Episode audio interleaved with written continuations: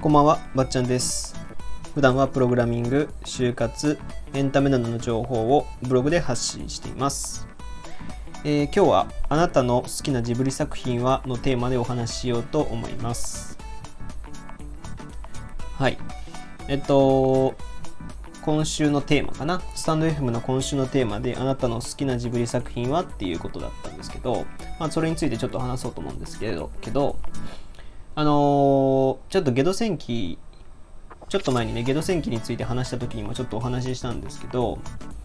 僕はですね、こう人生でジブリ作品を見た記憶がないんですよね。これまで。見たことなかったんですよ。っていうかまあ、なんとなく見たことあったんですけど、その、ちゃんと全部見たことなかったんですよ。ちっちゃい頃からやってたんですけど、映画っていうかまあ、なんかテレビとかでやってたじゃないですか。でも、2時間とか2時間半耐えれなくて、あと子供ながらにこうなんか、怖い作品だなっていう、怖い絵がたくさんあるなっていうのがあって、で、なんかね、ドンパチするようなシーンもたそうあるわけじゃないから、子供的には僕は面白くなかったんで見てこなかったんですよ。で、まあ僕も、こう、年をね、23とかなって、なんか、スター・ウォーズとかさ、そういうジブリとかディズニーとかってそういうものに触れてこなかったので、なんか最近いつか見ようって思ってたんですよ。僕話も合わないし、ジブリ作品の話とかもできないし、ディズニーの作品の話もできないし、いつかまあ見ようかなぐらい、まあその一般常識ぐらいの感覚で見ようと思ってたんですよ。で、まあこのコロナの時期で、この4作品、もののけ姫、ゲド戦記とか、千と千尋と、あと、ナウシカが始まったので、映画館で。もうこの機会しかないと思って、僕は4作品を全部見ようと思って。で、えっと、まあちょっと前に話したゲド戦記の話から見続けです。見続けてですね、今日、今さっき、あの今さっき、えっと、もののけ姫を見て、全部見たんですよ、要するに。最初ゲド戦記見て次千と千尋見てその次にナウシカ見て、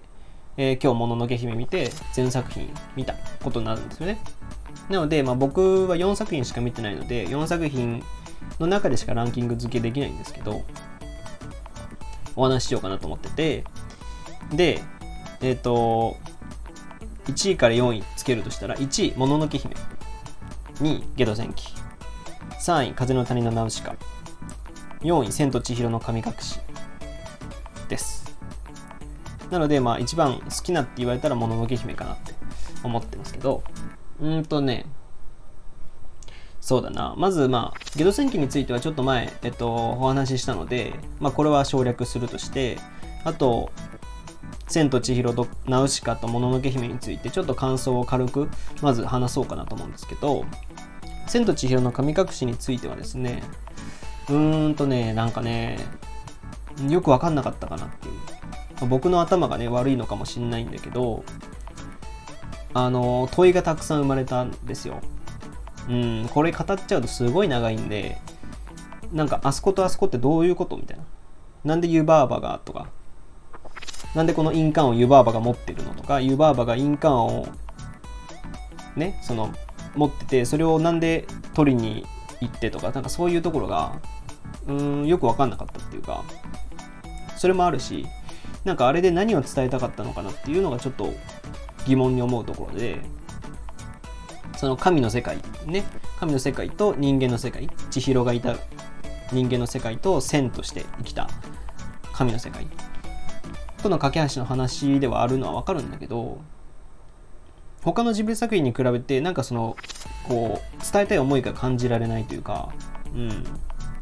ねもののけ姫とかだったらなんか自然と人間との関わり方とかね。えっ、とゲド戦記だったら生と死との話とか。ナウシカもまあその自然と人間みたいなことかな。うん。その話がなんかわかるんだけどもののあじゃあ千と千尋だけはなんかパッとしなかったっていう印象が僕の中であって。うんだからそこが不安。なんかよくわかんない要素だったね。ただまあそのキャラクターがね可愛いというかう顔なしにしてもなんだろう湯婆婆とかあゼニーバとかにしてもなんかうん面白い。そういう意味では面白かった。けど絵としてすごい楽しいものはあったし、うん、あそうなるんだっていうのもあったし。でそういう意味ではまあ面白かったんだけど他に他の3作品に比べて、えー、なんかよく分かんなかったかなっていう。テーマがちょっとはっきりしなかったなっていう。まあここまで ジブリ作品をこんな言う人いないかもしれないですけど、うん、千と千尋ファンも多いじゃないですかなんか。だからうん。なんかなそこがちょっとあそうなんだと思っちゃった、うん、で風の谷のナウシカについてはですね。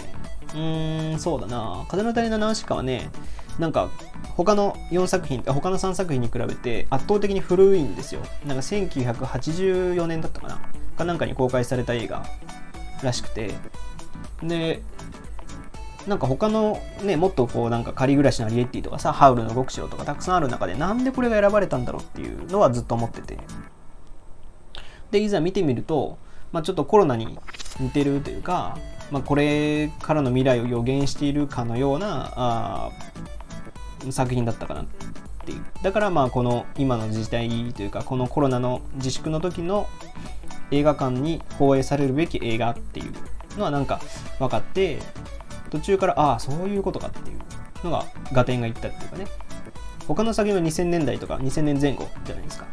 その中でなんかこれだけなんでこんな古いんだろうなとか思ってたんでそれが合点いったっていうのがあれだったんですけど。でこの映画を見た後にそのあの中田敦彦さんの YouTube 大学でねその風の谷のナウシカについて話してたんですよ。で僕はまあ見た後にちょうどその中田敦彦さんが YouTube やってたんで見た見て。まあ多分その映画の内容をねこう切り取って話してるんだろうなと思ってたんですけどそしたらなんか中田敦彦さん曰くその漫画というかアニメというか漫画漫画か、うん、漫画とその映画で原作原作と映画が全然違うっていうかね。超切り離された部分切り取った部分だけが原作。原作の切り取った部分だけが、えー、ジブリ映画として出てるっていう。だからもっともっとこう深い話がねどこの国とどこの国がただ争ってとかあそういう話があったらしくて。それを知ってそのジブリ映画としてこの4作品の中で4作品の中としては3位なんですけど僕の中でね。でもこれは多分その原作を見てみないと何とも言えないし原作見たらもっと上がる可能性もある映画かなと思ってます。うん。だからちょっと、あのー、原作もちょっと読んでみようかなっていう気持ちはありますね。うん。なんでまあ、伸びしろがあるとして3位っていう感じかな。で、2位のゲド戦記については、まあ、ちょっと前話してたんで、話してるので、そちらをご覧いただけるとと思います。で、1位のもののけ姫はね、今日見たんですよ。今日見てね、すごい良かったな。うん。まあそのいろんなこと考えちゃったんですけど、三輪明宏のね、声がまずいい。むちゃくちゃ迫力あるなと思って。なんであんな、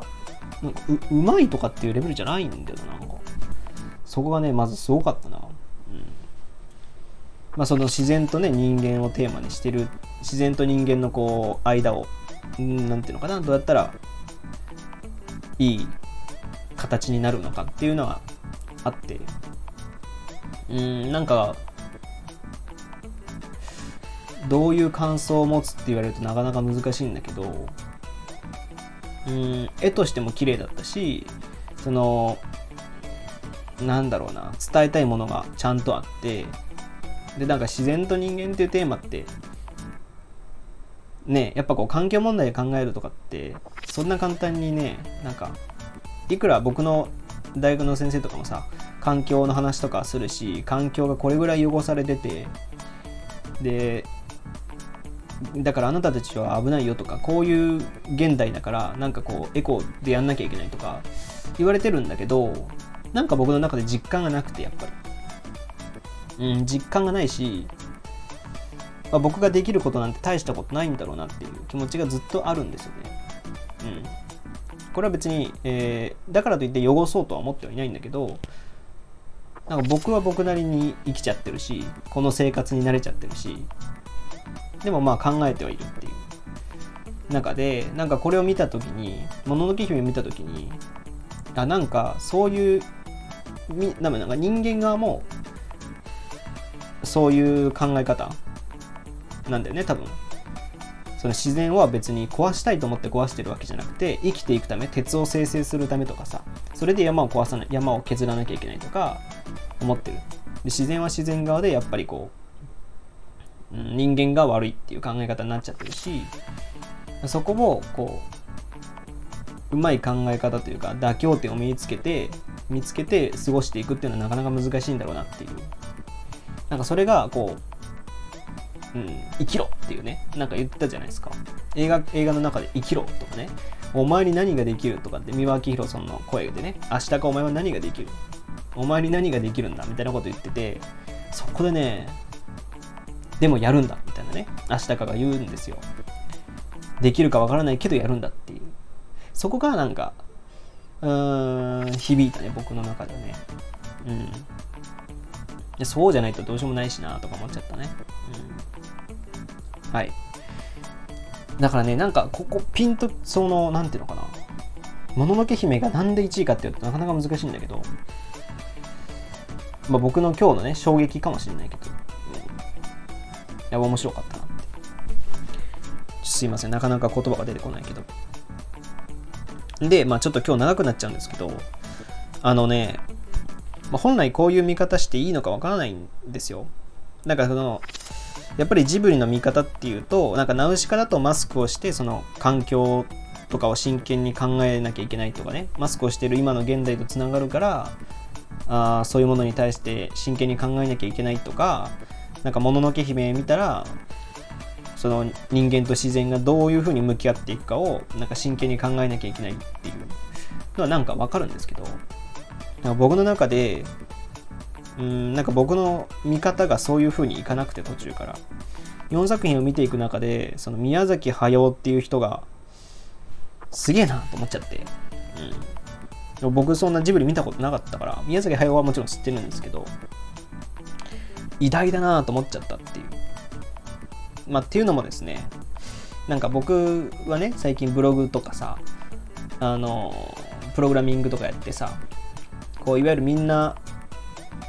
というか周りの人たちは割と自分たちはクリエイターだとかって言っちゃうんですよねで僕の友達のブロガーやってる人も僕は大学生のクリエイターですとか言ってるんですけどなんかそんなしょぼいなとか思い始めてきちゃって宮崎駿ぐらいやんないとクリエイターって名乗っちゃいけないんじゃないかなって思っちゃったね。うん。この4作品を見ていく中で、なんかすごい思った。なんかその全体的に重厚感もあるし、考えさせるものを作り出していて、な心の中でこう問いただすものを感じるっていうかね。なんかその、分かりやすい感動ものとかさ、そのコメディとかの方が稼げたりさ、その、うん、もっと分かりやすい映画っていうのはたくさん作れると思うんだよ。うん。だけどこうああいう分かりづらいんだけどみんなの中で残るものっていうことをするのがクリエイターだなって本物のクリエイターってそういうことなんだろうなって思っちゃったね今日、うん、今日っていうかまあここ最近この 4, そ4作品見てすげえそう思ってて。だから映像作映像制作ができるからとかそんなんでクリエイターって呼んじゃいけないなっていうふうに思ってたね。でまあそういう人たちってのはまあただのマーケターっていうかさ、マーケッターで、まあ、プログラミングだってそうだよね。どうやったらうまく稼げるかっていうかさ、稼げるかっていうか、うん、そういうふうに見ちゃったね、今日は。でいわゆるその普遍的なものにその真剣にトライしてみんなそれみんなにそれを認めさせて感動させて考えさせるっていうこうなんかその普遍的なものに真剣にトライしてる人たちが圧倒的なその偉大な人間だなっていうのは思っちゃ思ってて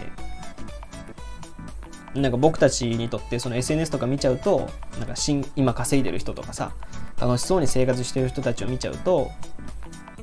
んなんか目をそっちに向けちゃうんだけど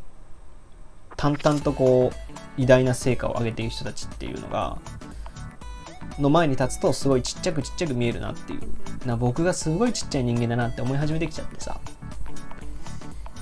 うん、だからなんか僕もねそういうなんか普遍的なものにトライしていきたいなっていうふうには思うんだよね。だからラジオっていうかさ音声配信音声コンテンツがこれから来るんじゃないかとかあのなんかプログラミングがねこれから重要視されるんじゃないかとかそういうのっていうのは目先のものでしかなくて、うん、普遍的にこうアートとかさうんとまあなんだろうアートとかデザインデザインはちょっと違うかな。アートとかアニメーションとか絵本とかさ、うん、絵とかね。そういうものをで勝てるような勝てるって言い方しちゃうとあれなんだけどそこでこうみんなを考えさせたり感動させれるようなことは僕もしたいなって思っちゃって。なんでその一部として僕はなんか絵とか、まあ、僕もともと絵ちょっとやってたので絵や絵とかそういうものをちょっと隙間時間にねやってみたいなって思っちゃったね。うん。なんかそういう宮崎駿さんを見てそう思ったっていう。あなんかねちょっと見方が違うんだけど。うんなんかそう思っちゃったね。だからコツコツねこうなんか自分でうんなんか自分ができることをねやっていきたいなっていう。なんか目先のことばっかり考えちゃってるなっていうふうに思ったんですよね今日、うん、もっと広くできる人間になりたいなっていう。まあこの感情がどこまでいつまで続くかも続くかも分かんないけどそう思ったね今日。うん。真面目だな今日。すげえ真面目な話をしてますけど。うん。ですと。まあそういう重厚感とかなんか問いとか感動を与えられるような人間になってその何かを作り出したいっていう。なんか僕が本当にやりたかったのはそういうことなのかなって思っちゃったね、うん、はい。っていうことです今日は長くなったしね割と真面目な話をしてしまったけどまあ今日はこの辺で終わりますはいというわけで今回はまあジブリの話をしてきました他にもですね、ブログやツイッター、バッチャンネルというブログでも発信してるので、そちらもご覧ください。それではまた次回お会いしましょう。ばっちゃんでした。